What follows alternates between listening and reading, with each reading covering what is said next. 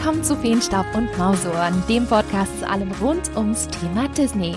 Ja, schön, dass ihr wieder dabei seid und zuhört. Ja, es ist Sommerzeit Urlaubszeit und ich hoffe, ihr genießt gerade das schöne Wetter da draußen. Ja, und ich sitze gerade hier voller Freude, Vorfreude und auch ein wenig Nervosität, denn mein Urlaub steht jetzt kurz bevor. Es geht nach vier Jahren wieder nach Kalifornien, besser gesagt zur großen D23 Expo und ins Disneyland Resort in Anaheim. Und ich stecke gerade echt mittendrin in den Reisevorbereitungen beziehungsweise den letzten Vorbereitungen. Eigentlich plane ich diesen Trip gefühlt schon seit knapp einem Jahr.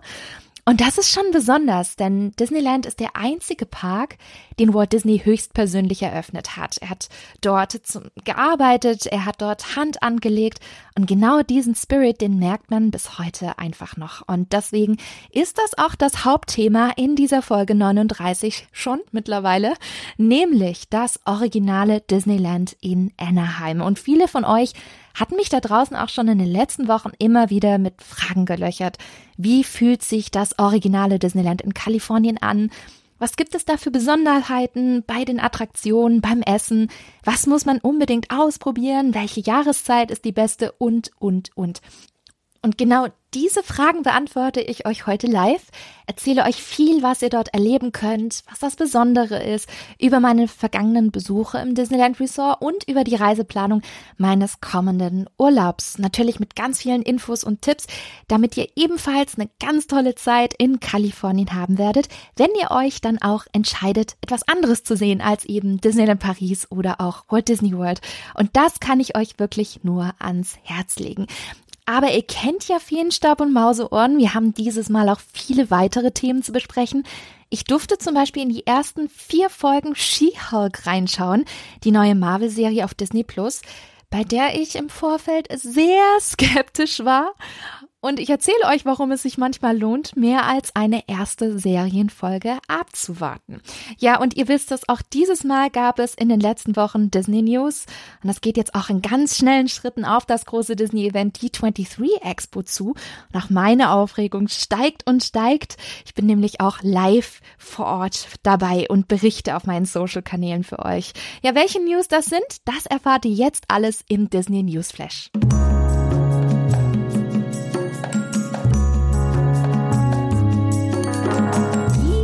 Der Wildest Ride in the Wilderness bekommt eine Verfilmung, nämlich Big Thunder Mountain. Für mich immer noch eine der besten Disney-Achterbahnen, gerade wegen der tollen Minen- und Canyon-Thematisierung. Und genau das soll als Thema für einen neuen Disney-Film dienen. Ja, über die genaue Story weiß man noch nicht ganz so viel. Nur, dass sie logischerweise während dem Goldrausch im 19. Jahrhundert in einer kleinen Minenstadt spielen soll. Macht ja auch Sinn. An der Big Thunder Mountain ist quasi ein heiliger Ort für die Ureinwohner Amerikas und auch verflucht. Und nach einem Erdbeben ist die Stadt verlassen, doch die Züge fahren weiter, wie von Geisterhand. Ja, klingt für mich ehrlich gesagt auch sehr stark nach der Storyline, die man auch in Disneyland Paris kennt. Da haben wir die große Minenstadt Thunder Mesa, die von einem Erdbeben heimgesucht worden ist. Und das ist für mich eine sehr spannende Grundlage für eine Big Thunder Mountain Verfilmung. Und zwei Regisseurinnen sind derzeit in Verhandlungen, diesen Film zu kreieren, nämlich das Regieduo Bert und Bertie. Die hat nämlich die Hälfte der Episoden von der Marvel-Serie Hawkeye schon gemacht. Ja, wann der Film kommen soll, das wissen wir noch nicht. Genauso wenig, ob es nun ein Disney Plus Film oder Kinofilm wird egal wie, ich freue mich sehr. Und die Verfilmung zu The Haunted Mansion kommt ja auch bald. Ein Space Mountain Film ist ebenfalls in Entwicklung. Ich glaube, da können sich Disney Parks Fans sehr freuen.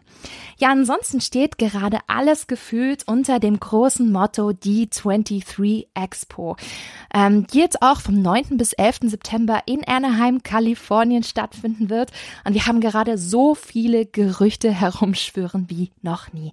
Weil natürlich jeder spekuliert, spekuliert, was da so alles auf dem größten Disney-Fan-Event alles verkündet wird.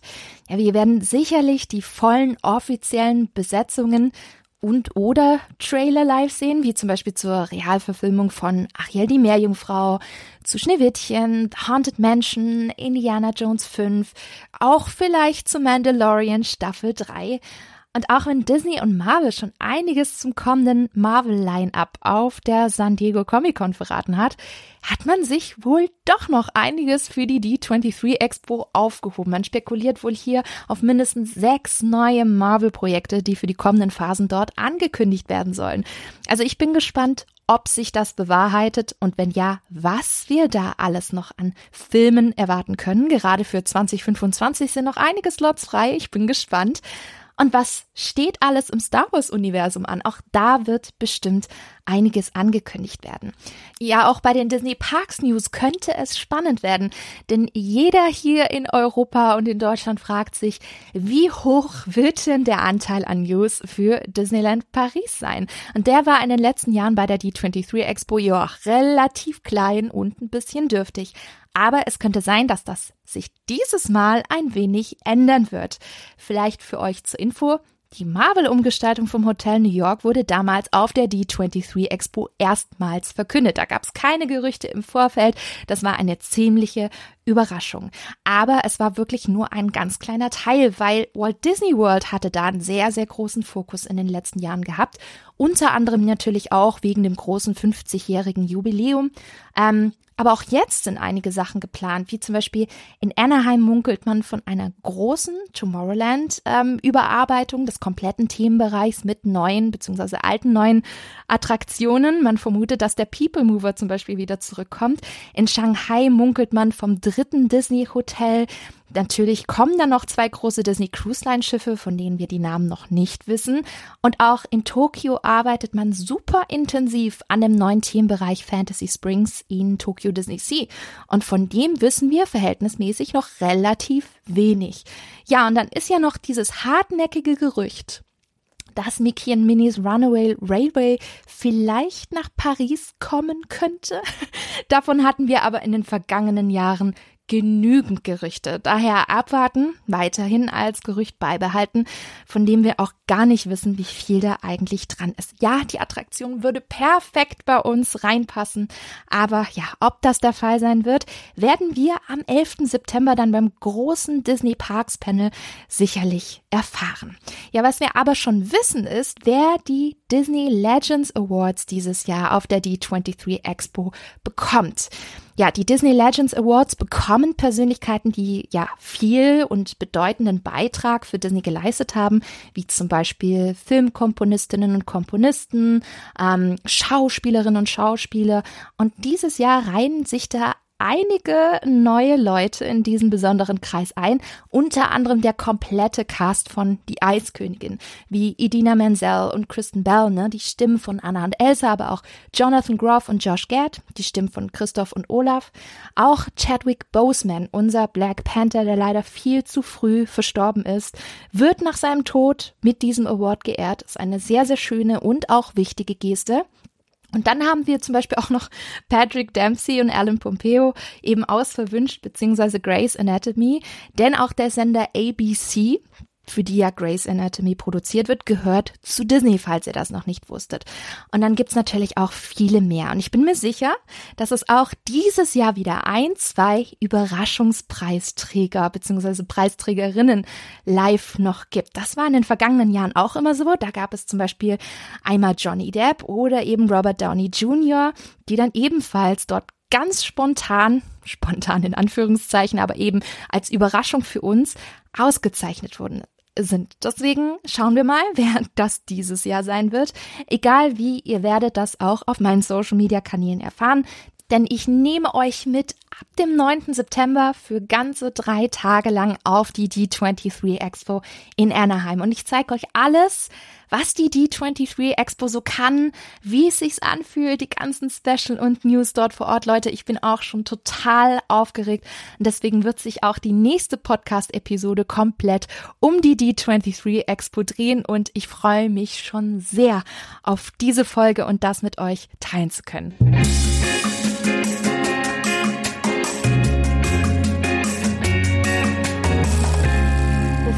Ich euch mehr über das Disneyland Resort und meine anstehende Reise erzähle, muss ich euch aber noch ein wenig über She-Hulk erzählen. Das ist die neueste Marvel-Serie auf Disney Plus, die ihr dort seit dem 17. August sehen könnt. Und ich hatte die Möglichkeit, in die ersten vier Episoden reinzuschauen. Daher Dank an Marvel und Disney Deutschland an der Stelle. Und zugegeben, ich war so, so skeptisch wegen dieser Serie, ehrlich. Hulk ist wirklich kein Lieblingscharakter von mir, auch wenn ich Mark Ruffalo mag. Und mit äh, She-Hulk konnte ich nichts anfangen. Dann fand ich die Trailer eher so, so lala, ja. Und, dennoch war ich gespannt, weil man das Gefühl hatte, dass Marvel so in den letzten Serien immer viel herum experimentiert hat mit den Genres, mit den kreativen Stilen. Und deswegen dachte ich mir, hey, schaust du mal rein. Ich, ich war da schon neugierig, um was es denn hier geht, denn wir wissen ja alle, die Serien sind auch sehr, sehr wichtig für das gesamte MCU und die kommenden Filme. Ja, um was geht's denn in She-Hulk? Es geht um Jennifer Waters, das ist die Cousine von Bruce Banner, die sich als Anwältin durch eine ziemliche Männerdomäne durchkämpfen muss. Sie ist mit Bruce unterwegs, beide haben einen Autounfall und sie bekommt etwas von Hulks Blut ab. So, dadurch verwandelt sie sich in She-Hulk und muss damit auch erstmal klarkommen. Sie ist jetzt plötzlich grün, sie ist größer, sie ist stärker, was auch sehr schnell auffällt.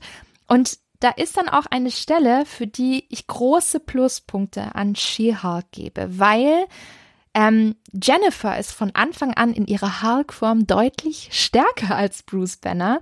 Warum?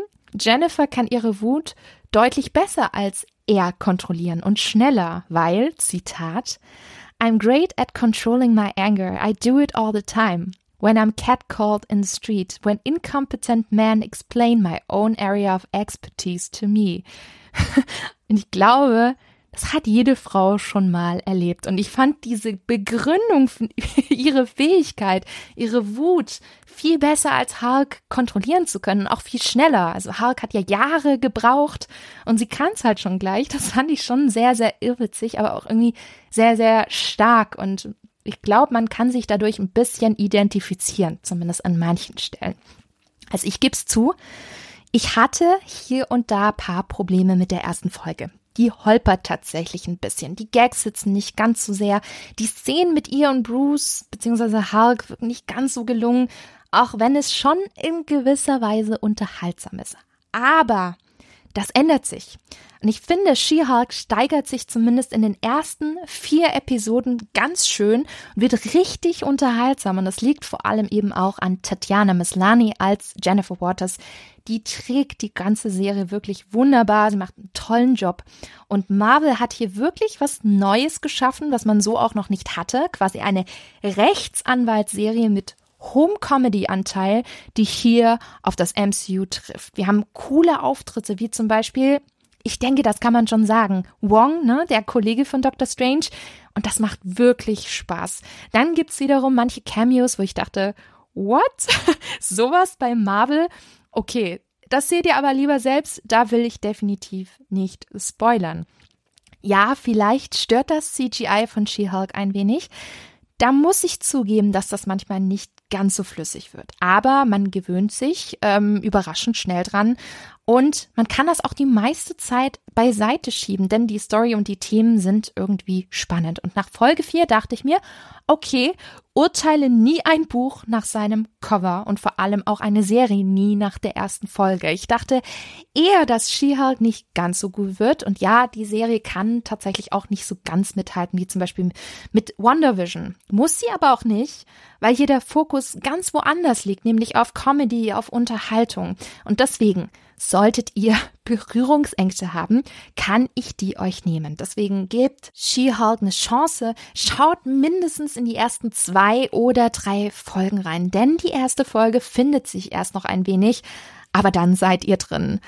Also ich bin gespannt, wie euch She-Hulk gefällt. Lasst es mich sehr gerne wissen. Aber ich kann es euch wirklich empfehlen. Es ist wirklich was Neues im Bereich MCU und Marvel. Sowas hat man noch nicht gesehen. Es könnte tendenziell auch mehr die Frauen eben ansprechen und weniger die Männer. Kenne aber auch mittlerweile einige Männer, die sich sehr an She-Hulk erfreuen. Deswegen gebt der Serie eine Chance. Schaut nicht nur in die erste Folge, sondern auch mindestens die ersten zwei, drei rein. Und vielleicht seid ihr dann genauso drin und habt, seid ebenfalls so unterhalten, ähm, wie ich es war in den ersten vier Folgen.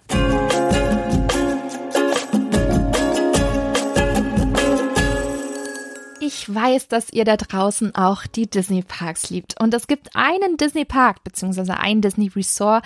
Ja, das ist etwas ganz Besonderes, nämlich das Disneyland Resort in Anaheim, Kalifornien. Für viele Fans ein großer Traum und ein großes Bucketlist-Ziel. Ja, Walt Disney hat hier höchstpersönlich diesen Freizeitpark auf einer ehemaligen Orangenplantage kreiert und eröffnet. Und bis heute gehört das Disneyland Resort zu Recht zu den beliebtesten Freizeitparks der Welt. Ja, da will ein Besuch natürlich gut geplant sein, damit ihr auch das Beste rausholen könnt. So geht's mir zumindest, wenn ich ein, zwei Wochen in Kalifornien bin, da plane und, und informiere ich mich wirklich bis ins Detail, damit ich auch nichts vergesse und dort vor Ort keine Zeit verliere. Ja, und bereits schon vorab relativ viel darüber weiß. Ja, für mich war Anaheim nach Paris und Orlando das dritte Disney Resort, das ich erleben durfte. Das war 2014 und ich habe echt, ich habe jahrelang geplant, wenn man es so will. Ich habe mich immer wieder reingelesen, habe mich immer informiert, was gibt es dort alles vor Ort, was muss man beachten. Und was soll ich sagen? Ich war dann dort das erste Mal und ich war direkt begeistert. Diese Liebe zum Detail, diese unglaublichen Attraktionen, oftmals mit viel Retro-Charme, aber wirklich hochwertigem Retro-Charme. Und diese ganze einmalige Atmosphäre, ich finde, die machen Disneyland zu einem der besten Themenparks der Welt. Und ich kann mich noch an eine Nachricht von einer Followerin ähm, von vor paar Jahren erinnern, die mich gefragt hat, hey, ich kenne Paris, ich war auch schon in Walt Disney World. Lohnt es sich denn da überhaupt hinzufliegen? Und meine Antwort ist kurz und knapp, aber natürlich, denn jeder Disney-Park weltweit ist einfach einzigartig und hat viele besondere Dinge, die ihr woanders gar nicht erleben könnt. Und das Disneyland Resort in Anaheim ist das aller oder ist der allererste Disney Park weltweit gewesen, ähm, das eben auch 1955 von Walt Disney höchstpersönlich geplant und eröffnet worden ist.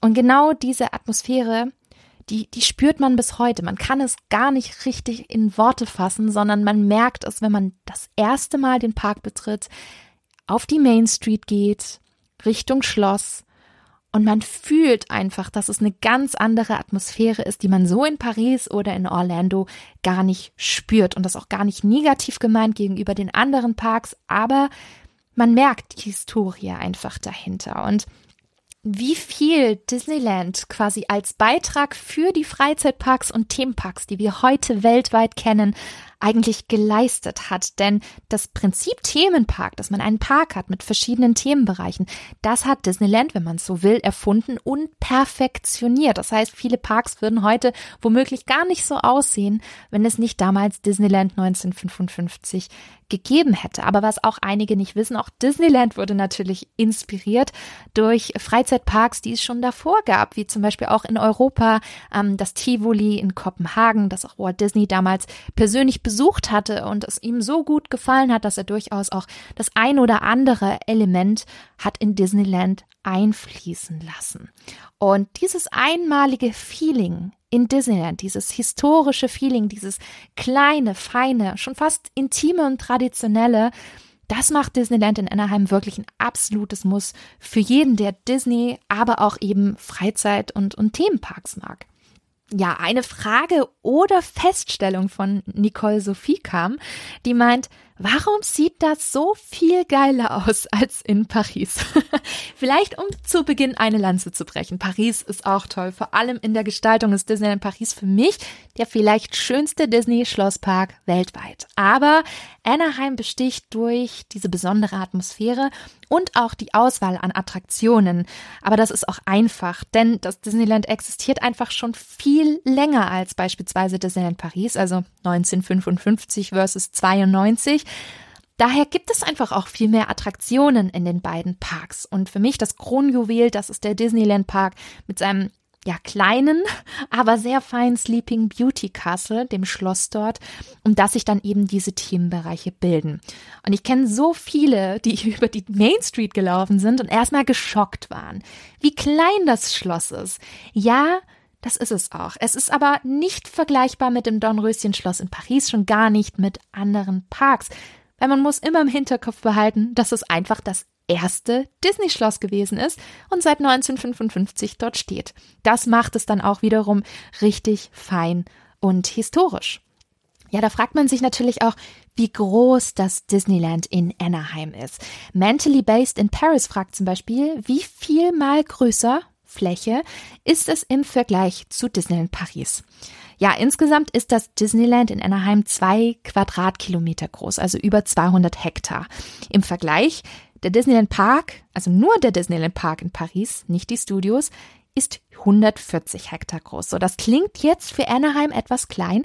Man muss aber auch sagen, es ist beachtlich, wie sie es schaffen, so viele und große Attraktionen auf einem relativ kleinen Platz zu haben. Und tatsächlich ist bei diesen 200 Hektar auch nicht wirklich viel Spielraum. Und das hat natürlich Gründe, denn um Disneyland herum besteht die Stadt Anaheim und die touristische Zone und dort ist alles schon bebaut, dicht andicht. Es gibt kaum Erweiterungsflächen, wie im Vergleich zu Paris oder Orlando, wo man gleich von Anfang an große Flächen außerhalb gekauft hat, um dann einfach diesen Erweiterungsplatz zu haben.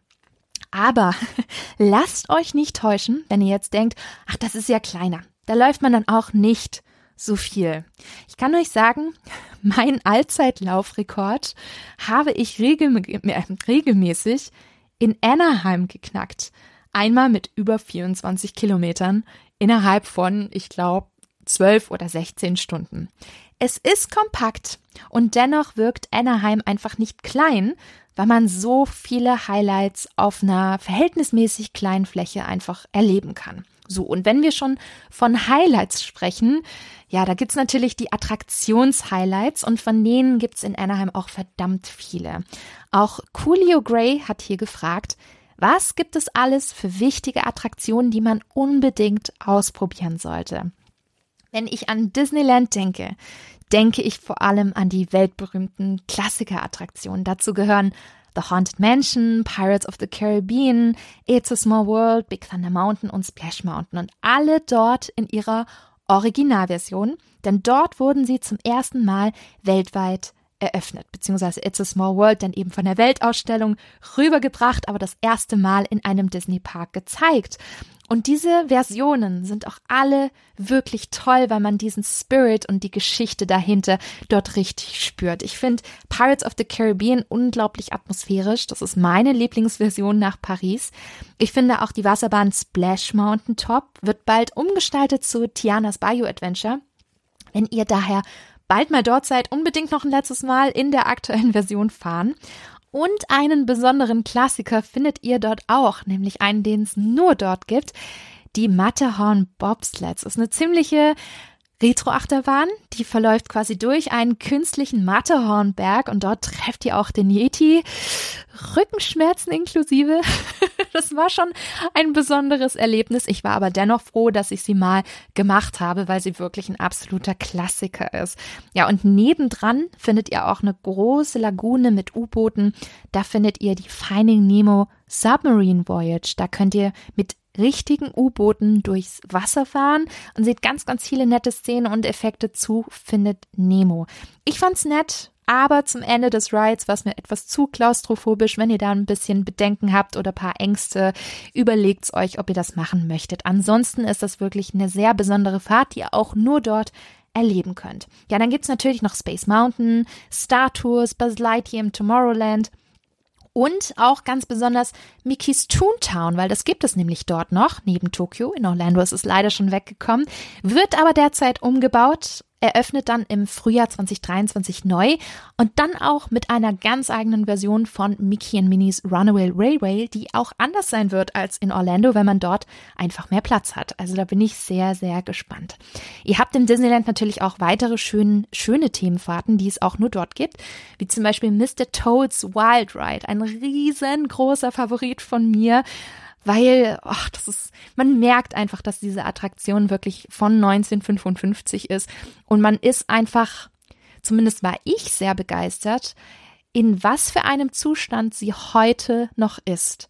Klar merkt man diesen Retro-Faktor, ne? Also gibt's jetzt nicht die äh, technisch ausgefeiltesten Effekte, aber die Effekte sind simpel aber effektiv. Und das hat mir so gut gefallen vom Feeling, dass ich wirklich jedem empfehle, genau diese Attraktion dort zu fahren.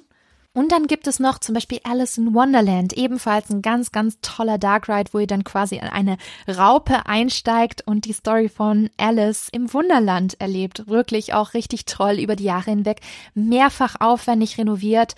Und das ist etwas, wo ich sage, wow, da merkt man genau diesen Disneyland Spirit, den man nur in Kalifornien hat. Aber wer es ein bisschen moderner mag, Dort gibt es seit ein paar Jahren auch Star Wars Galaxy's Edge, der riesengroße Star Wars Themenbereich, den es auch in Orlando gibt.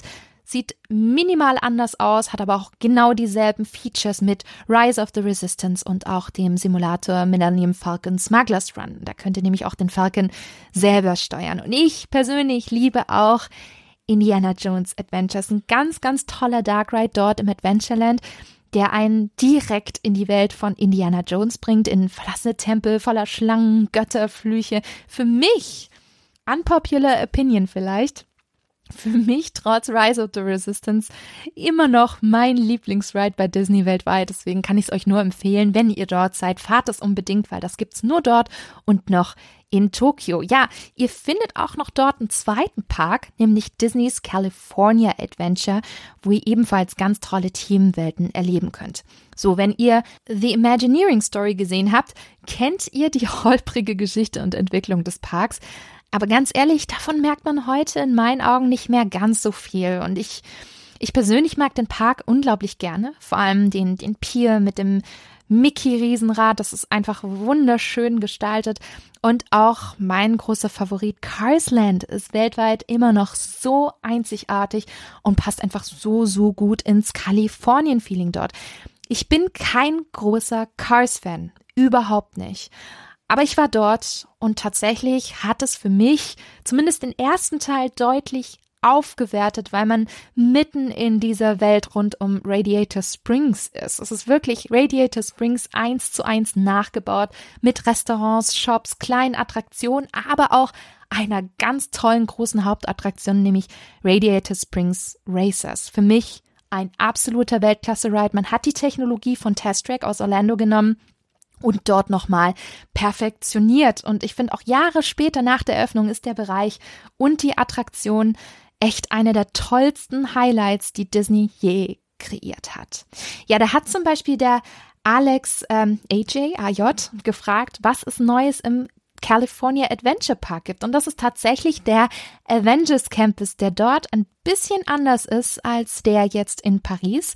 Ihr habt jetzt dort keine Dunkelachterbahn wie Flight Force, sondern dafür den umgestalteten Tower of Terror Mission Breakout, der sehr viel Spaß macht. Bitte glaubt, glaubt den Kritikerinnen und Kritikern da draußen nicht denn die Umgestaltung im Inneren, die ist so gut gelungen, die macht unglaublich viel Spaß und ich finde von der Fahrt her ist es sogar vielleicht der beste oder mindestens mindestens zweitbeste Tower of Terror in puncto Fahrt, die ich kenne. Dann habt ihr noch Webslingers, das ist derselbe Ride wie bei uns Spider-Man Web Adventure, nur eben auf Englisch. Ihr habt viele Meet Greets, ihr habt viele Shows und äh, ja, ich freue mich sehr drauf, weil in zwei Wochen sehe ich dann den Bereich auch und äh, vergleiche dann auch so ein bisschen, ähm, was dort im Vergleich zu Paris so anders ist. Ich mag übrigens auch den Themenbereich rund um Grizzly Peak. Das ist sehr inspiriert durch die Nationalparks in Kalifornien. Viele schöne, dichte Bäume. Hat so ein bisschen Sequoia Lodge Feeling in Disneyland Paris. Und da erwartet euch nicht nur Sorin, also diese riesengroße Flugsimulator, wo man über die Länder fliegt, sondern eben auch eine ganz, ganz tolle und, und auch sehr einzigartige Raftingfahrt, nämlich Grizzly River Run. Für mich eine der besten Raftings da draußen, bei der man auch recht nass wird und man hat auch paar Schussfahrten.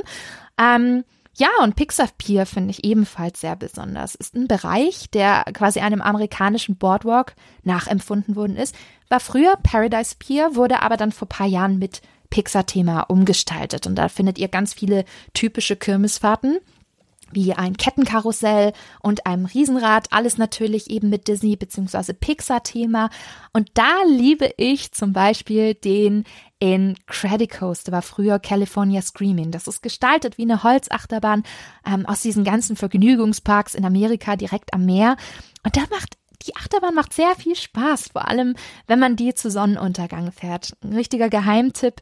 Alleine schon diese Farben, die man dann erlebt und dann mit dieser Achterbahn fährt, absolut einmalig.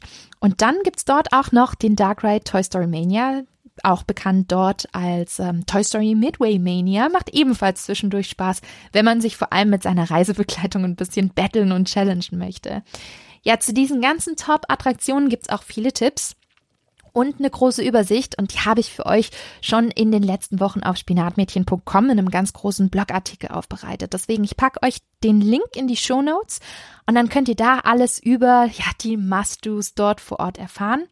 Und ihr seht schon, es gibt sehr, sehr viel zu erleben. Ich habe sogar nur die Top-Attraktionen genannt. Da gibt es noch viel, viel mehr. Deswegen überlegt euch unbedingt vorab, was ihr davon erleben möchtet und macht euch einen Plan, weil das hilft euch definitiv bei eurem Tag oder euren Besuchen in Disneyland. Ja, Paper Crane Card fragt hier nach dem ältesten Ride in Disneyland. Und da gibt es gar nicht den ältesten, sondern die ältesten, weil sehr viele Attraktionen seit 1955 bis heute noch dort erlebbar sind. Und die wurden natürlich über die Jahre hinweg super renoviert. Und man merkt es an manchen Stellen gar nicht, dass der Ride wirklich so alt schon ist. Und dazu gehören zum Beispiel Autopia, Jungle Cruise, die Disneyland Railroad, die Mad Tea Party, also quasi die Teetassen, das Karussell von König Arthur im Fantasyland, Peter Pan's Flight, die Mark Twain und auch Mr. Toads Wild Ride. Und das sind alles Attraktionen, die seit dem Eröffnungstag dort sind. Und genau deswegen liebe ich Disneyland so sehr, weil da unglaublich viel, viel Geschichte, viel Historie drin steckt, die man als Disney- und auch Freizeitpark-Fans wirklich zu schätzen weiß.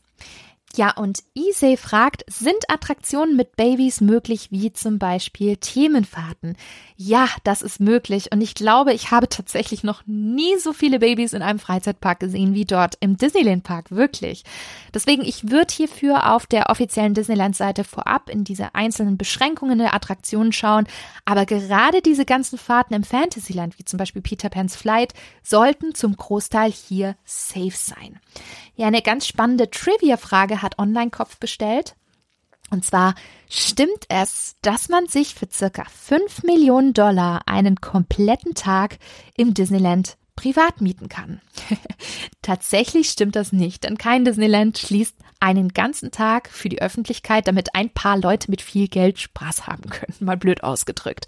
Zum Glück gibt es das nicht, was so ziemlich weltweit aber möglich ist, ist, sich quasi mehrere Stunden abends bzw. morgens vor Parköffnung den Park oder auch einen bestimmten Themenbereich zu buchen. Und das machen viele Firmen zur Weihnachtszeit. Denkt man jetzt zum Beispiel nur an die ja relativ mittlerweile bekannten Air France Mitarbeiter Weihnachtspartys in Disneyland Paris. Sowas ähnliches gibt es auch manchmal in Anaheim, aber das wird den Besuchern immer vorab durch die Öffnungszeiten kommuniziert. Sollte es mal quasi eine frühere Schließung geben, wie zum Beispiel ab 18, 19 Uhr, und den restlichen Tag ist der Park dann eben ganz normal geöffnet. Ja, was bei einem Disneyland-Besuch auch definitiv nicht fehlen darf, sind die Abendshows. Und davon gibt es tatsächlich einige in Disneyland in Kalifornien. Es gibt zum Beispiel am Schloss regelmäßig das klassische Feuerwerk mit Projektionsshow. Dann gibt es davor und oder danach, es kommt drauf an, an welchen Tagen und in welcher Saison ihr seid, dann gibt's noch nämlich Phantasmic bei Tom Sawyers Island. Und diese Show dürft ihr nicht verpassen. Das ist wirklich mit Mickey als Zauberer und ihr seht super viele Disney-Charaktere, ihr seht Schiffe, ihr seht ganz viele tolle Effekte, Feuerwerk. Es ist wirklich was ganz Besonderes und für mich auch deutlich besser als die Version in Orlando. Deswegen nicht den Fehler machen und sagen, ach, ich hab's in Orlando schon gesehen. Die Anaheim-Version ist wirklich deutlich besser. Und in Disney's California Adventure erlebt ihr jeden Abend World of Color. Eine sehr, sehr bunte und auch riesige Wassershow mit vielen Fontänen, Lichtern, Effekten, die es wirklich nur dort gibt. Ein Tipp von mir, checkt vorher für euren Besuch die Showzeiten aus und überlegt euch, was ihr machen möchtet. Denn das große Problem, manchmal überschneiden sich die Zeiten und das wird echt schwer, wenn ihr zum Beispiel nur einen Tag vor Ort seid. Ja, dann müsst ihr euch entscheiden, welche Abendshow ihr wann sehen könnt und möchtet. Aber Ganz wichtig, erlebt dort unbedingt eine dieser Showabends, weil es dort wirklich der perfekte Tagesabschluss ist. Ja, und wer viel erlebt und viel läuft, der bekommt dann irgendwann auch Lust auf eine Stärkung. Und da kommen wir zu einem weiteren wichtigen Thema, nämlich das Essen. Doc Linda fragt nach Tipps für Essen und Snacks und auch Disney Zauber und Hello Disqueen fragen nach dem besten Essen und den besten Snacks. Ja, tatsächlich ist Disneyland auch bekannt für sein sehr gutes und sehr vielfältiges Essen. Ihr bekommt da wirklich eine riesige Auswahl. Also von klassischen amerikanischen Snacks wie Corn Dogs, Hot Dogs und Burgern, aber auch viel Pizza und Pasta. Gefühlt auch etwas mehr als in Orlando und auch vor allem viel mehr mexikanisches Essen, weil wir eben in Kalifornien sind. Ihr kriegt dort aber auch einige exotischere Sachen wie Polynesisch oder auch Fusionsküche, die man in Galaxy's Edge bekommt und noch vieles mehr. Ihr seht, ihr habt dort wirklich die Qual der Wahl. Ja, zu meinen ganz persönlichen Favoriten gehört da vor allem die Jolly Holiday Bakery findet ihr links am Schloss am Ende der Main Street und ihr bekommt hier super frische, leckere Sandwiches. Ähm, hier gibt es zum Beispiel auch das legendäre Grilled Cheese Sandwich mit Tomatensuppe, aber auch die leckeren Matterhorn-Kokosmakronen. Wirklich gut. Ich, also wirklich fantastisches Essen dort, auch tolles Frühstück. Ich habe viel durchprobiert in meinen letzten Besuchen und hatte bislang echt nichts, was nicht mindestens sehr gut geschmeckt hat. Und die Preise sind dort auch verhältnismäßig noch einigermaßen fair. Dort bekommt ihr zum Beispiel morgens ein leckeres Eier-Bacon-Croissant für 5,99 ist echt mein absoluter Go-To-Spot, wenn ich auch etwas kleineres, snackiges, leichteres möchte für eine gute Qualität. Ja, was ich auch ganz, ganz toll fand, war das French Market Restaurant. Das ist ein Quick-Service-Restaurant äh, mit New Orleans Küche. Und da bekommt ihr zum Beispiel Suppen in einem Sauerteigbrot. Da bekommt ihr dann leckere Po-Boy-Sandwiches mit Shrimps und selbstgemachten Chips im Louisiana-Style. Das hatte ich 2018 probiert und ich war so angetan. Wirklich sehr, sehr lecker. Nebendran ist dann auch das Café Orleans. Da bekommt ihr das legendäre Monte Cristo Sandwich. Ist vielleicht nicht jedermanns Sache. Es ist ein leicht frittiertes Sandwich mit Schinken und Käse, mit Trauben und Beerenkompott als Beilage. Also ich glaube, als, als Deutscher ist das so, what? Total schräge Kombi. Und dazu könnt ihr zum Beispiel zusätzlich euch auch die Parmesan-Pommes dazu bestellen unglaublich mächtig. Klingt ein bisschen schräg in der Kombi, ich gebe es zu, aber ich fand es sehr lecker und es ist dort wirklich ein Kultgericht, was wirklich zu Disneyland einfach dazugehört. So, wenn ihr eher ein bisschen mexikanisch mögt, dann ist Rancho del Zocalo nahe Frontierland wirklich top, weil ihr kriegt da echt gute mexikanische Gerichte, wie zum Beispiel Chili Burritos und Co. Aber auch zum Beispiel von Tropical Hideaway habe ich tolle Sachen gehört, das ganz in der Nähe von Jungle Cruise. Ja, ein California Adventure ist zum Beispiel der kleine Food Court bei Pacific Wharf ganz toll. Da bekommt ihr mexikanisches Essen, aber auch asiatisches. Und natürlich ganz klar die Pim Test Kitchen. Die ist nämlich in Anaheim kein Buffet, sondern ein Quick-Service-Restaurant. Da kriegt ihr zum Beispiel riesengroße Chicken Sandwiches. Also dort wird auch sehr viel mit Größen gespielt und vieles, vieles mehr. Aber wenn es um Essen geht, ihr kennt den Trick bereits schon von Disneyland Paris, dann muss man auch ein bisschen weiter denken als nur in den Parks. Und dort gibt es ja ebenfalls den Entertainment-Bereich und Essensbereich Downtown Disney. Und da gibt es ebenfalls sehr, sehr viele leckere Spots, wie zum Beispiel Klassiker Earl of Sandwich schmeckt dort echt viel besser als Paris und die Portionen sind größer. Finde ich wirklich top. Und ein Tipp auch von mir, das Napolini. Dort bekommt ihr sehr, sehr große Pizzastücke mit allen möglichen Belegen auf die Hand, mit Pilzen, mit Pepperoni, also Pendant zu Salami ja bei uns. Ähm, Mehr kann ich ja dann berichten, wenn ich wieder dort bin und mich ein wenig wieder durchprobiert habe. Dann gibt's bestimmt auch ein bisschen mehr Tipps. Aber ich glaube, fürs Erste sollte das bestimmt euch inspirieren für euren kommenden Disneyland-Trip. Ja, das Tolle an Disneyland ist, es gibt auch immer wieder neue Sachen zu probieren. Special Snacks und Gerichte zu Halloween und zur Weihnachtssaison gibt's dort regelmäßig. Aber die wechseln dort auch relativ häufig die normale Karte, weswegen ihr wirklich bei jedem Besuch wieder was anderes anderes probieren könnt. Ja, solltet ihr viel snacken und viel essen wollen in den Parks, dann empfehle ich euch ein wenig dafür zu sparen und ein gewisses Budget beiseite zu legen. Das kennt ihr ja sicherlich auch aus Orlando und aus Paris. Ich finde, die Preise sind hier relativ ähnlich. Ich finde hier und da mal teurer, zum Großteil ähnlich zum Teil aber auch manchmal günstiger als in Paris. Aber ihr wisst, Themenparkessen hat eben seinen Preis. Da zahlt ihr auch locker mal 14 bis 18 Dollar pro Person für ein Quick-Service-Essen. Also, ihr habt dort zwei wirklich tolle, historische und einmalige Disney-Parks, die ihr wirklich nur einmal auf dieser Welt findet und daher unbedingt erleben solltet. Egal, ob ihr schon vorher in Disneyland Paris oder in Walt Disney World gewesen seid. Vielleicht genau deswegen erst recht, weil sich dort einiges einfach anders anfühlt. Ja, so viele von euch kennen das Disneyland Paris sicherlich schon sehr, sehr gut und wissen, dass man dafür eben paar Tage auch im Schnitt braucht, um alles erleben zu können. Und da stellt sich natürlich die Frage, ob das auch für das originale Disneyland in Anaheim zutrifft. Anna Ma, ganz vielen A's, hatte das zum Beispiel gefragt. Und ich finde, das ist so ein bisschen auch die, die Frage aller Fragen. Ne? Wie viel Zeit benötige ich für Disneyland in Kalifornien? Wie lange soll ich bleiben? Und wie auch, finde ich, bei den anderen Disney-Parks weltweit, bietet das Disneyland unglaublich viel für jede Altersklasse. Ihr habt die beiden Parks, ihr habt das Shopping- und Entertainment-Viertel Downtown Disney mit vielen Restaurants und auch eine sehr hohe Anzahl an Attraktionen im Park. So, die ideale Anzahl an Parktagen in Disneyland richtet sich daher ja individuell nach dem, was ihr unbedingt persönlich erleben möchtet. Und dann kommt noch hinzu, dass Disneyland in Kalifornien, jetzt im Gegensatz zu Paris, man kann es halt nicht einfach mal an einem Wochenende besuchen. Ne? Es ist nicht so, dass man sich jetzt ins Auto setzt oder in den Zug oder mal kurz einen Flug macht von ein, zwei Stunden und dann dort ist. Nein, ihr habt natürlich auch einen sehr langen Flug, eben einen großen Langstreckenflug von Deutschland nach Kalifornien. Und deswegen empfehle ich euch, den Besuch des Disneylands eben zu kombinieren mit einer USA-Reise. Ne? Also ihr könnt Disneyland wunderbar mit einem Kalifornien-Roadtrip irgendwie verbinden oder eben mit einem Aufenthalt in Los Angeles.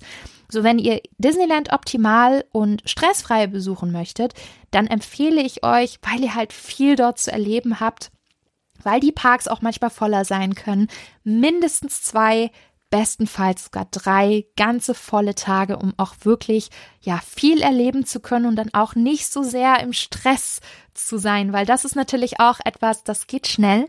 Das geht schnell, wenn die Parks vor allem voll sind. Und das muss nicht sein, weil Disneyland gerade auch sehr viel an Atmosphäre bietet, was einem auch eher dazu verleitet, mal auch zu flanieren, mal eher sich auf die ja, Thematisierung irgendwie zu, zu beschäftigen und zu fokussieren und nicht eben von Attraktion A zu Attraktion B zu hetzen. Das kann man machen, das macht aber leider nicht ganz so viel Spaß. Kennt ihr sicherlich auch. Deswegen Minimum zwei volle Tage, bestenfalls drei volle Tage. Ja, was ich euch auch übrigens sehr, sehr empfehle, wenn ihr in Kalifornien seid, das wisst ihr, könnt ihr natürlich viel, viel mehr als nur Disneyland erleben. Ne? Also ihr seid 40 Kilometer entfernt von Los Angeles. Auch dort kann man viel machen. Ne? Wir haben dort zum Beispiel auch die Universal Studios Hollywood. Die kann ich euch ebenfalls sehr wärmstens empfehlen, vor allem wenn ihr Filmfan seid. Denn im Vergleich zu Orlando, zu den Universal Studios dort, habt ihr dort ein voll funktionstüchtiges Filmstudio. Und dort sind da wirklich weltberühmte Filme gedreht worden. Und ähm, genau diese Studios könnt ihr dort erleben bei der Studio Tour, ist im Preis dort inklusive. Und vielleicht habt ihr Glück und seht dort sogar auch eine Filmproduktion, die dort dreht. Das geht nämlich relativ schnell. Ja, ihr habt auch schöne Strände, wie zum Beispiel ähm, Laguna Beach. Da könnt ihr auch wunderschöne Ausflüge dorthin machen oder eben auch Santa Monica. Und in der direkten Umgebung von Disneyland habt ihr noch einen zweiten Freizeitpark, den vielleicht nicht alle eben auf der Liste haben, wie Knott's Berry Farm in Buena Park. Ähm, und die auch eine sehr lange Freundschaft auch mit Disneyland pflegen. Keine Konkurrenz, sondern eine Zusammenarbeit seit eh und je, was ich sehr, sehr schön finde. Und ja, wenn ihr zum Beispiel einen Kalifornien Roadtrip machen wollt und Disneyland ist nur eine Station davon und ihr habt ein Auto und wollt größere Strecke machen, denkt doch zu, zum Beispiel auch an Städte wie San Diego oder San Francisco. Auch Las Vegas lässt sich damit verbinden. Und San Francisco könnte tatsächlich ein bisschen spannender für die Disney-Fans sein, weil dort kriegt ihr zum Beispiel auch das Walt Disney Family Museum. Es ist auch sehr, sehr spannend. Oder ihr habt dort auch die weltberühmten Nationalparks. Also ihr seht, es gibt unglaublich viel zu erleben. Die Frage ist nur, was ihr erleben möchtet und wie ihr eure ganz eigene Reise gestalten möchtet. Ja, wenn ihr euch überlegt, nach Disneyland in Kalifornien zu fliegen, dann fragt ihr euch auch bestimmt, wann denn die beste Reisezeit dafür ist. Anna Ma hat das zum Beispiel gefragt. Gegenfrage, gibt es eigentlich eine Reisezeit, in der sich Disneyland nicht lohnt? Ich würde sagen, tatsächlich lohnt sich Disneyland so zu ziemlich jeder Zeit. Es gibt zwei große, besondere Saisonzeiten. Das ist Halloween, geht von September bis Anfang November und Weihnachten von November bis Anfang Januar. Und ich finde Halloween in Disneyland, ähm, aufgrund dieser großzügigen Dekorationen, überall seht ihr Kürbisse und auch den besonderen Halloween-Partys, wie zum Beispiel dem großen Oogie Boogie Bash. Und der gilt wirklich als eine der besten, wenn nicht sogar die beste Halloween-Party derzeit in Disney Parks weltweit. Die ist wirklich einmalig. Davon kann ich euch übrigens auch berichten, denn ich bin dieses Jahr auch bei einer Halloween-Party davon dabei. Wenn ihr aber eher der winterliche Typ seid und Weihnachten liebt, dann ist natürlich auch die Weihnachtssaison in Disneyland mit ganz, ganz vielen Dekorationen und Paraden echt super für euch. Ja, und ein weiterer Faktor, der die Reisezeit maßgeblich beeinflusst, ist auch das Wetter. Ja, das kalifornische Wetter in Orange County, da befindet sich ja Disneyland, nicht in LA, aber auch in der LA-Region ist ja relativ wichtig für euren Besuch. So, wie sieht's denn im Winter aus? Also gerade die Monate zwischen November und Februar, die sind sehr mild.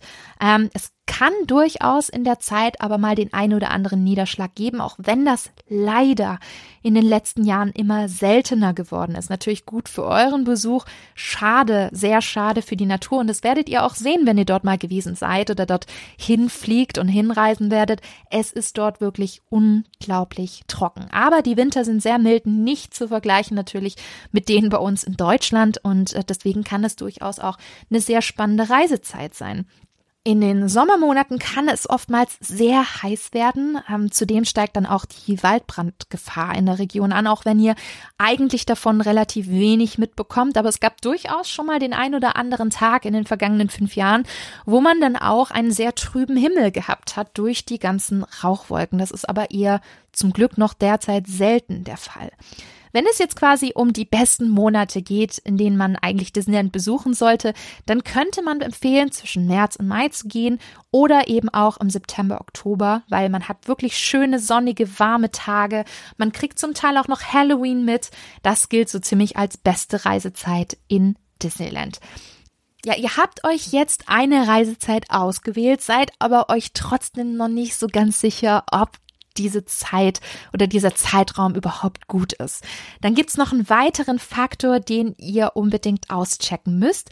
Das sind nämlich die sogenannten Crowd Calendars. Davon gibt's super viele da draußen, viele Freizeitparks, ganz viele für Orlando, aber eben auch für Anaheim. Und ich finde, die sind auch ein wichtiger Anhaltspunkt, ob die Parks bei eurem ausgewählten Zeitraum eher leer oder gut gefüllt sein können.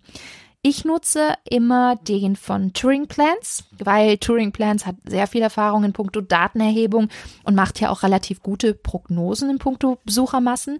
Aber ganz wichtig, eine hundertprozentige Sicherheit habt ihr nicht, aber eine gute Prognose, ob ihr jetzt in dem ausgewählten Zeitraum in ich sag's jetzt mal, hoffnungslos überfüllte Parks stolpern werdet oder ob die wirklich einfach moderat gefüllt sind. Es sind schließlich nur Prognosen, aber ich finde, das kann auch wirklich euch sehr helfen für eure Reiseplanung. Ja, jetzt seid ihr bestimmt ganz, ganz heiß, auch nach Disneyland zu kommen. Da stellt sich natürlich auch die Frage, wie reise ich am besten an? Und klar, ihr müsst nach Kalifornien, ihr müsst in die USA. Von Deutschland aus reist man hier natürlich mit dem Flugzeug an. Von einigen deutschen Flughäfen, wie zum Beispiel Frankfurt oder München. Da gibt es einige Non-Stop-Flüge mit Lufthansa direkt nach LA. Ihr habt auch noch eine Alternative. Ihr könnt quasi ab Deutschland mit einem Zwischenstopp über weitere europäische Flughäfen fliegen, wie Paris, Amsterdam oder eben auch London. Da habt ihr Airlines wie Air France, KLM und British Airways und mit denen könnt ihr auch sehr bequem nach LA reisen. Ähm, habe tatsächlich auch schon beide Varianten mal ausprobiert. Einmal mit Lufthansa über München nach LA, ähm, aber auch über London Heathrow mit äh, British Airways nach LA. Finde ich eigentlich beides gut und ich finde auch tatsächlich ist es kein Nachteil, wenn man mal woanders umsteigt. Ich selber komme aus Stuttgart. Mir ist es jetzt egal, ob ich jetzt in München umsteige oder in London. Ich finde es tatsächlich auch sogar ein bisschen spannender im Ausland umzusteigen, weil dann kann man noch ein bisschen schön am Flughafen rumstöbern und mir persönlich geht es da immer eben um den Preis, weil oftmals ist Lufthansa deutlich teurer gewesen als jetzt zum Beispiel British Airways, wo ich mal ein gutes Angebot hatte und auch einfach nur mal 400 Euro gezahlt habe für einen Flug. Und genau das ist es nämlich. Ihr habt eine relativ hohe Anzahl an möglichen Strecken nach Kalifornien und da könnt ihr auch immer wieder Schnäppchen machen. Also 400 Euro sind keine Seltenheit, man muss nur gut genug gucken. Und dann schaut ihr am besten auf den offiziellen Websites der Fluggesellschaften, nutzt auch Flugsuchmaschinen wie zum Beispiel Swoodoo und gerade auf diesen Portalen könnt ihr euch auch so Preisalarme einrichten, damit ihr immer wieder informiert werdet, sobald ihr euren Wunschpreis quasi bekommt bei der jeweiligen Verbindung. Und auch ein ganz wichtiger Tipp, Skyscanner hat ermittelt, dass man im Schnitt Langstreckenflüge 15 bis 30 Wochen im Voraus buchen sollte, um den besten Preis zu bekommen. Ähm, das ist natürlich nicht immer der Fall, aber zeigt eigentlich, dass man durchaus mit etwas Vorlaufzeit buchen sollte. Ich hatte mal das Glück, zwei Wochen vorher gebucht zu haben und trotzdem einen 400 Euro Flug bekommen zu haben. Das ist aber eher die Ausnahme und nicht die Regel. Wir haben jetzt dieses Jahr tatsächlich auch knapp 500 Euro für den Flug gezahlt und wir haben im Januar bzw. Februar gebucht. Also früh buchen ab einem gewissen Zeitraum und Zeitpunkt lohnt sich und vor allem auch immer wieder nach Angeboten mal zu schauen. Dann könnt ihr sicherlich auch für den ein oder anderen Flug ein Schnäppchen machen. So, jetzt seid ihr mit diesem Langstreckenflug nach LA geflogen. Aber dann ist natürlich auch die große Frage, wie kommt ihr jetzt nach Anaheim? Denn ihr seid ja jetzt in Los Angeles angekommen. Da habt ihr mega viele unterschiedliche Möglichkeiten. Entweder ihr nehmt euch einen Mietwagen und ich finde, es ist lohnenswert, vor allem dann, wenn Disneyland ein kleiner Teil eures Roadtrips beziehungsweise einer Kalifornien-Rundreise ist. Wenn ihr das nicht habt, könnt ihr Fahrdienste wie zum Beispiel Uber oder Lyft vom Flughafen nach äh, Anaheim benutzen. Kostet im Schnitt je nach Verkehr 40 bis 70 US-Dollar und wir haben da bislang super Erfahrungen gemacht. Deswegen ladet euch die Apps beider Anbieter bestenfalls schon vor Abflug in Deutschland runter, damit ihr dann nach Ankunft dort direkt den Fahrdienst bestellen könnt. Ein bisschen günstiger kommt ihr nach Anaheim, wenn ihr quasi einen Van-Shuttle bucht. Beachtet aber hier jedoch, dass auf eurer Fahrt auch andere Reisende mitgenommen werden und ihr oft dadurch länger unterwegs seid. Und die Van-Shuttles sind auch nicht immer zuverlässig. Das ist nach Anaheim deutlich einfacher als zurück. Und das liegt vor allem am starken Verkehr rund um LA. Das heißt, wenn ihr zum Flughafen zurückfahren solltet und euren Flug bekommen müsst, sollt ihr das zeitlich oder müsst ihr das zeitlich unbedingt in eure Planung mit einbeziehen. Und da habe ich leider schon sehr schlechte Erfahrungen gehabt. Ich habe einen Super Shuttle gebucht.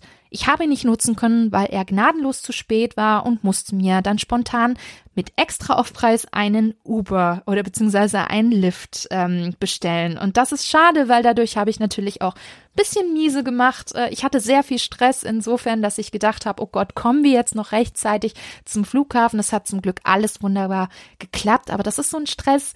Braucht man das im Urlaub? Ich glaube eher nicht. Deswegen ein Fahrservice finde ich wie Uber oder Lyft ist so ziemlich die flexibelste und stressfreiste Möglichkeit, um eben nach Anaheim zu kommen, wenn ihr keinen Mietwagen nehmen solltet. So, und ihr fragt euch auch bestimmt, wie das denn mit den Tickets für Disneyland läuft. Und da sage ich immer Augen auf beim Ticketkauf für Disneyland. Und zwar, ja, wir wissen alle, Eintrittskarten für einen Disneypark haben eben ihren Preis. Aber ihr habt auch unterschiedliche Möglichkeiten mit vielen Vor-, aber auch ein paar Nachteilen, ähm, bei denen ihr auch zum Beispiel den ein oder anderen Euro bzw. Dollar sparen könnt. Ganz, ganz wichtig, kauft euch eure Tickets immer im Voraus. Das müsst ihr sogar, weil ihr natürlich auch die einzelnen Parks reservieren müsst. Das ist ähnlich wie in Orlando, aber nicht ganz so ich sag's mal so, stressig insofern, dass viele Parks im Voraus ausgebucht sind. In der Hochsaison kann das durchaus mal sein, aber angenommen, ihr kauft reguläre Tickets und habt jetzt nicht eine Jahreskarte, dann ist das relativ einfach. Das Gute ist, wenn ihr jetzt zum Beispiel sagt, okay, an Tag eins besuche ich Disneyland Park und ihr bucht eine Parkhopper-Funktion dazu, könnt ihr ab 13 Uhr dann rüberhoppen in den, in den anderen Park und danach die Parks so oft wechseln, wie ihr an diesem Tag möchtet. Ich würde euch auch wärmstens empfehlen, kein Tagesticket zu kaufen, wenn ihr nicht unbedingt müsst. Ich kann es verstehen, wenn ihr zum Beispiel nur einen Tag für Disneyland auf eurem großen California Roadtrip irgendwie geplant habt, aber bei diesem Ticket zahlt ihr wirklich am meisten. Denn auch hier gibt's diese Faustregel, die für viele Parks da draußen gilt. Je länger ihr geht, desto günstiger wird es. Denn auch die Hopper-Funktion schlägt auf den Preis. Da zahlt ihr nämlich pro Person 60 Dollar mehr. Und zwar nicht pro Tag, sondern insgesamt. So was bedeutet das. Das heißt, wenn ihr ein Tagesticket kauft, zahlt ihr 60 Dollar für die Hopper-Funktion. Wenn ihr ein Dreitagesticket kauft, zahlt ihr auch 60 Dollar für die Hopper-Funktion. Und wenn ihr deswegen am Wochenende geht, kann es echt sein, dass ihr pro Person pro Tag über 200 Dollar für den Eintritt zahlt. So, wenn ihr jetzt zum Beispiel vier Tage geht, sind es um die 420, 430 Dollar, je nach Reisezeit. Und das ist jetzt der Grund, weil wir ein bisschen durchgerechnet haben und gesagt haben, das macht wirklich für uns schon einen großen Unterschied und vor allem Unterschiede im Sinne von vier, von drei auf vier auf fünf Tage. Da sind es echt wenige Dollar, die man Aufpreis zahlt, um dann wirklich volle fünf Tage zu haben. Und deswegen haben wir uns jetzt tatsächlich Tickets für fünf Tage besorgt, weil das Preis-Leistungs-Verhältnis wirklich ja, die beste Option war. Ich weiß, Orlando ist da noch ein bisschen anders. Die haben eben diese 14 für sieben Tage, dieses UK-Ticket und da sind aber auch auf der anderen Seite die Nebenkosten höher weil man letztendlich auch mehr Tage in den Parks verbringt und dadurch natürlich auch mehr Geld ausgibt. Deswegen kann man es jetzt nicht wirklich vergleichen, aber überlegt euch gut, ob ihr wirklich nur einen einzigen Tag rein möchtet und könnt, weil das ist wirklich teuer. Und ja, die Parkhopper-Funktion lohnt sich, weil ihr hier noch schneller in den anderen Park kommt als jetzt zum Beispiel sogar in Paris, weil der andere Park bzw. beide Parks liegen sich direkt gegenüber und man läuft einfach nur geradeaus auf den anderen Eingang zu. Also bequemer geht es tatsächlich wirklich in keinem anderen Disney Resort weltweit als jetzt in Anaheim in puncto Parkhopping. Ja, und die Frage ist dann auch, wo kaufe ich denn diese Tickets? Meine Empfehlung ist tatsächlich, die Tickets bei Disney mittlerweile direkt zu kaufen. Das war bei mir vor Beginn der Pandemie ein bisschen anders. Mittlerweile schätze ich tatsächlich sehr, wenn ich meine Tickets direkt bei Disney kaufen kann, weil im Falle des Falles kann ich halt eben Disney direkt kontaktieren und habe eventuell mehr Kulanzmöglichkeiten als jetzt äh, ja über einen Zweitanbieter, ähm, der mir vielleicht gar nicht so viel Kunden Kundenservice oder Support geben kann. Was ihr aber beachten müsst, es gibt bei Disney eigentlich so gut wie keine Rabatte oder Schnäppchen auf die Tickets. Das sieht jetzt bei externen Ticketanbietern manchmal etwas anders aus. Da gibt es zum Beispiel Attraction Tickets Direct. Da habe ich früher mal meine Tickets für Disneyland in Kalifornien gebucht. Und die Preise können hier teilweise etwas günstiger sein. Deswegen ganz wichtig, vergleicht die Preise vorab. Und ein Vorteil, ihr bekommt hier sogar Originaltickets direkt nach Hause geschickt. Auch Getaway Today hat immer wieder gute Angebote, habe ich selber jetzt noch nicht getestet, aber einige positive Sachen gehört und ist ebenfalls offizieller Tickethändler von Disneyland. Ein weiteres nicht ganz unwichtiges Thema ist da auch die Übernachtung. Und wie in jedem Disneyland und Disney Park weltweit habt ihr bei den Hotels und Übernachtungsmöglichkeiten wirklich die Qual der Wahl. Und gerade bei den Hotels für Disneyland gibt es wirklich einige Tipps. Anaheim selber ist eine sehr touristische Region mit super vielen Hotels vor Ort und das Gute für jeden Geldbeutel.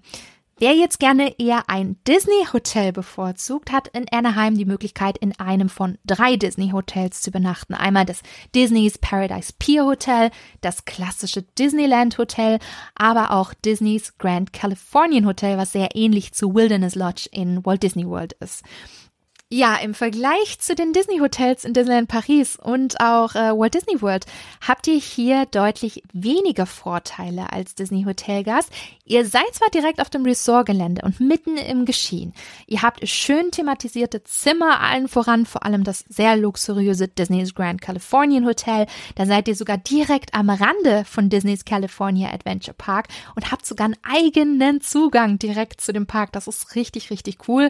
Zudem könnt ihr auch äh, ähm, von einem früheren Zugang in die Parks profitieren. Das nennt sich dort Early Entry und da könnt ihr 30 Minuten vor offizieller Öffnung den Park betreten. Das könnte durchaus bei der ein oder anderen Hauptattraktion wirklich einen Vorteil bieten. Aber, und jetzt kommt das ganz, ganz große Aber, die Preise für ein Disney-Hotel in Anaheim sind meistens jenseits von Gut und Böse. Also ihr seht oft Preise zwischen 500 und 900 Euro pro Nacht.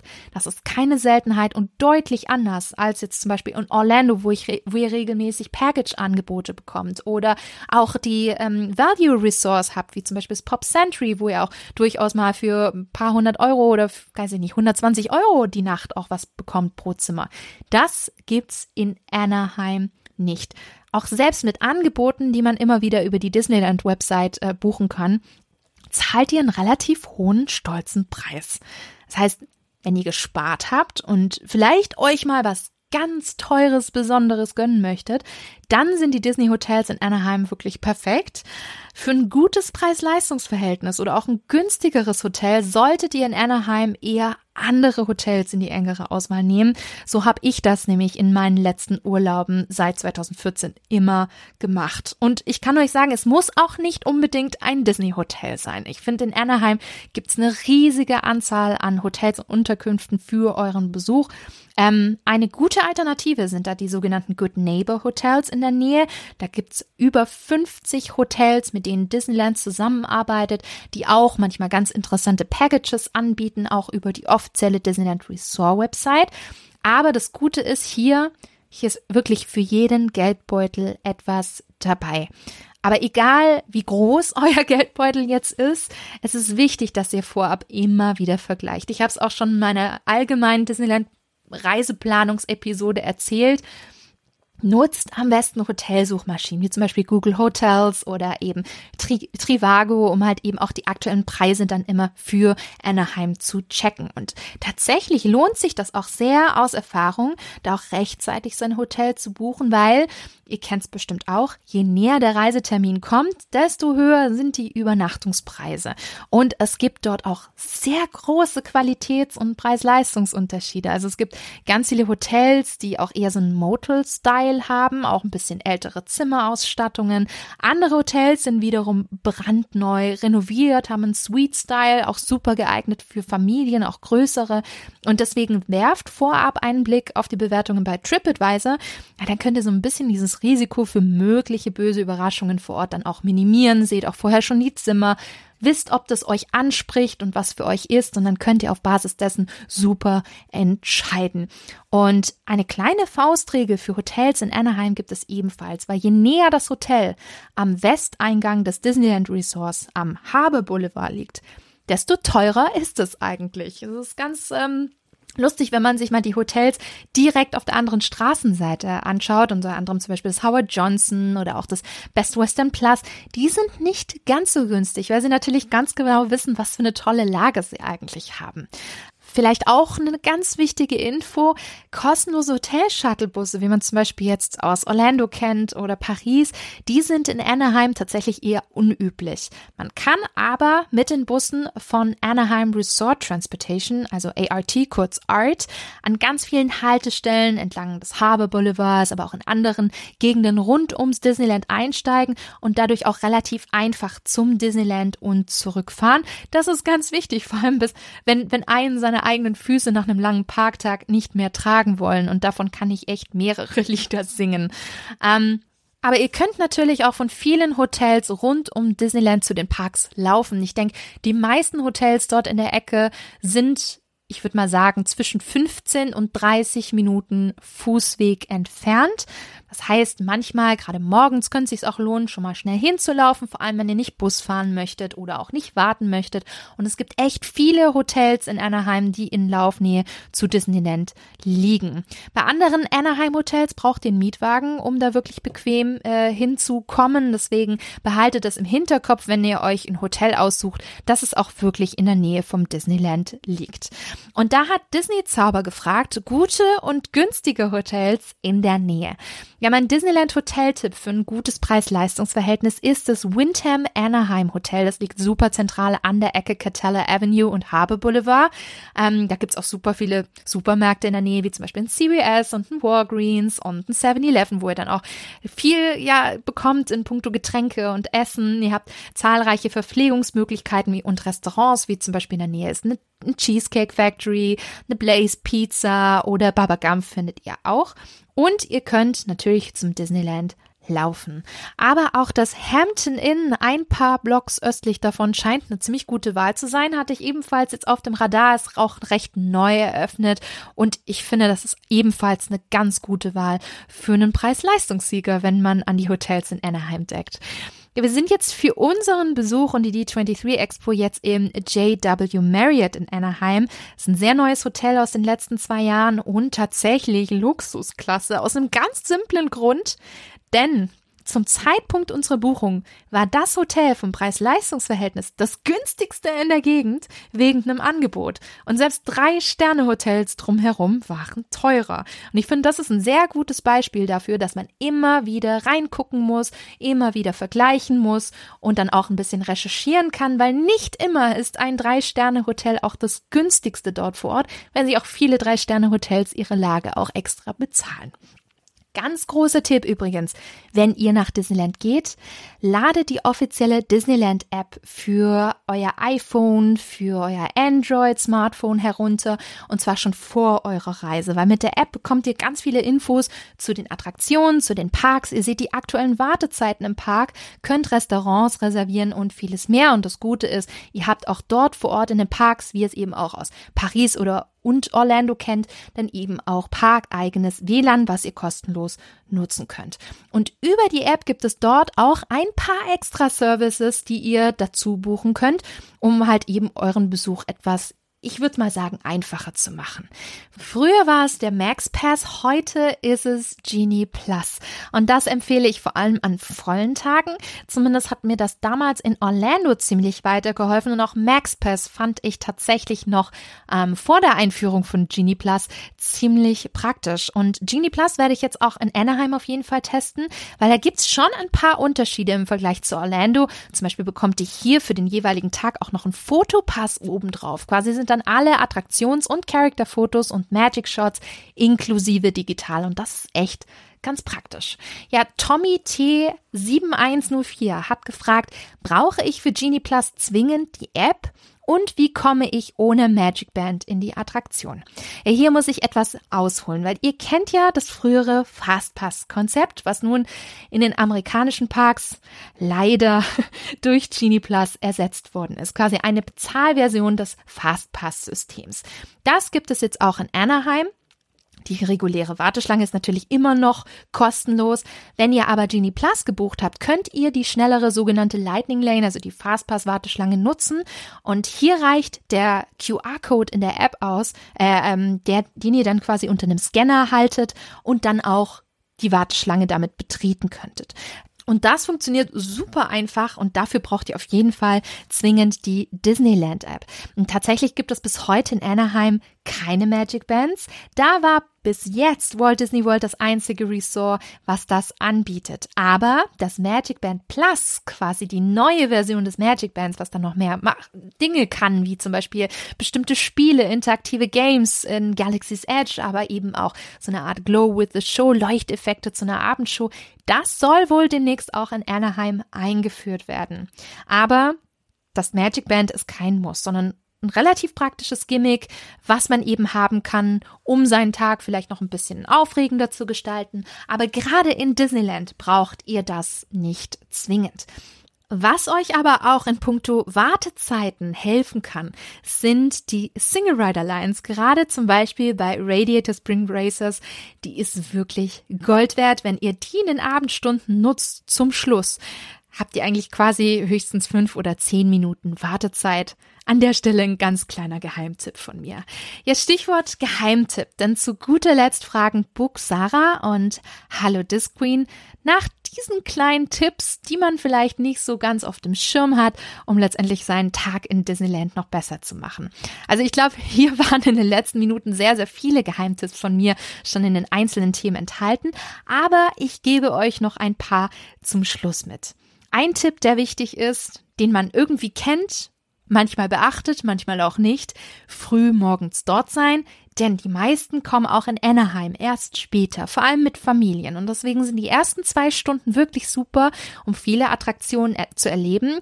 Ich mache es mittlerweile so, ich kehre dann mittags wieder zurück ins Hotel oder an den Pool und komme dann aber in die Parks wieder gegen Spätnachmittag zurück. Denn und das ist auch, glaube ich, ein Geheimtipp.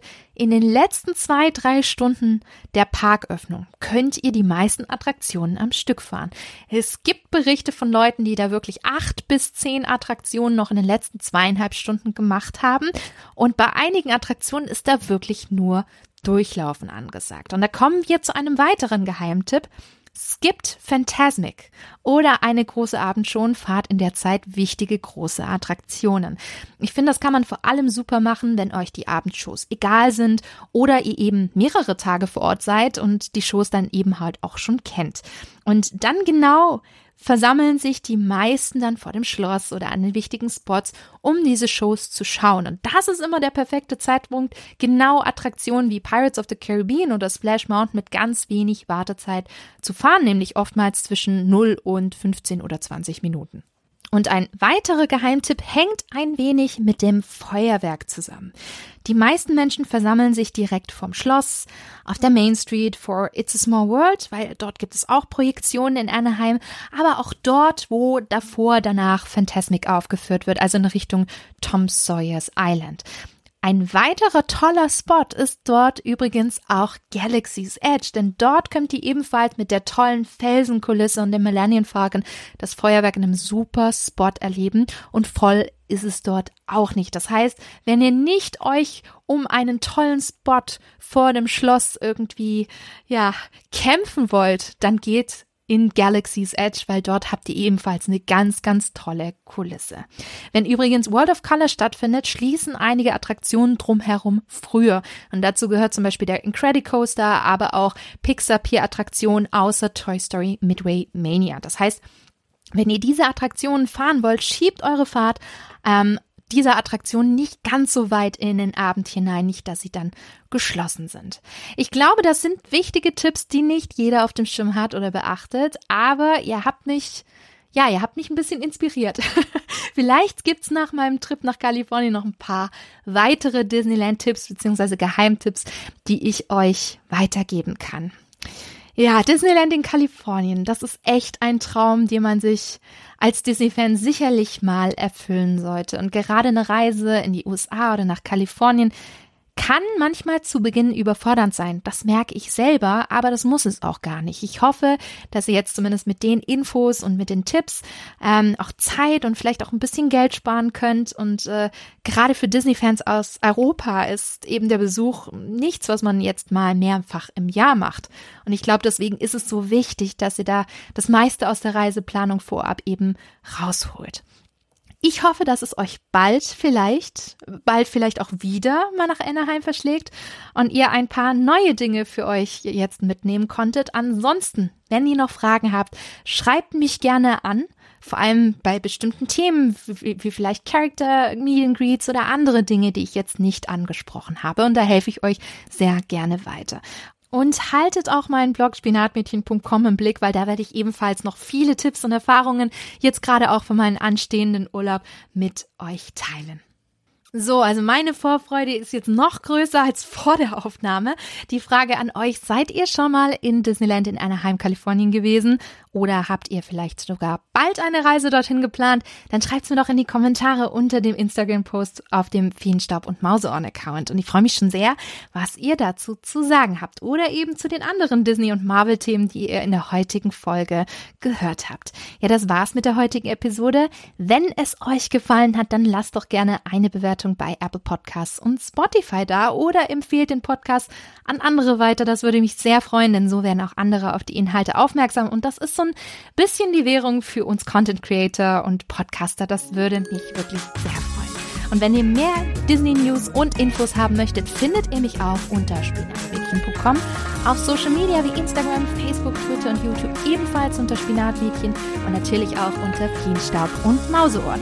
Ich freue mich sehr, wenn ihr das nächste Mal wieder einschaltet. Bis dahin, haltet die Mauseohren steif und bis bald.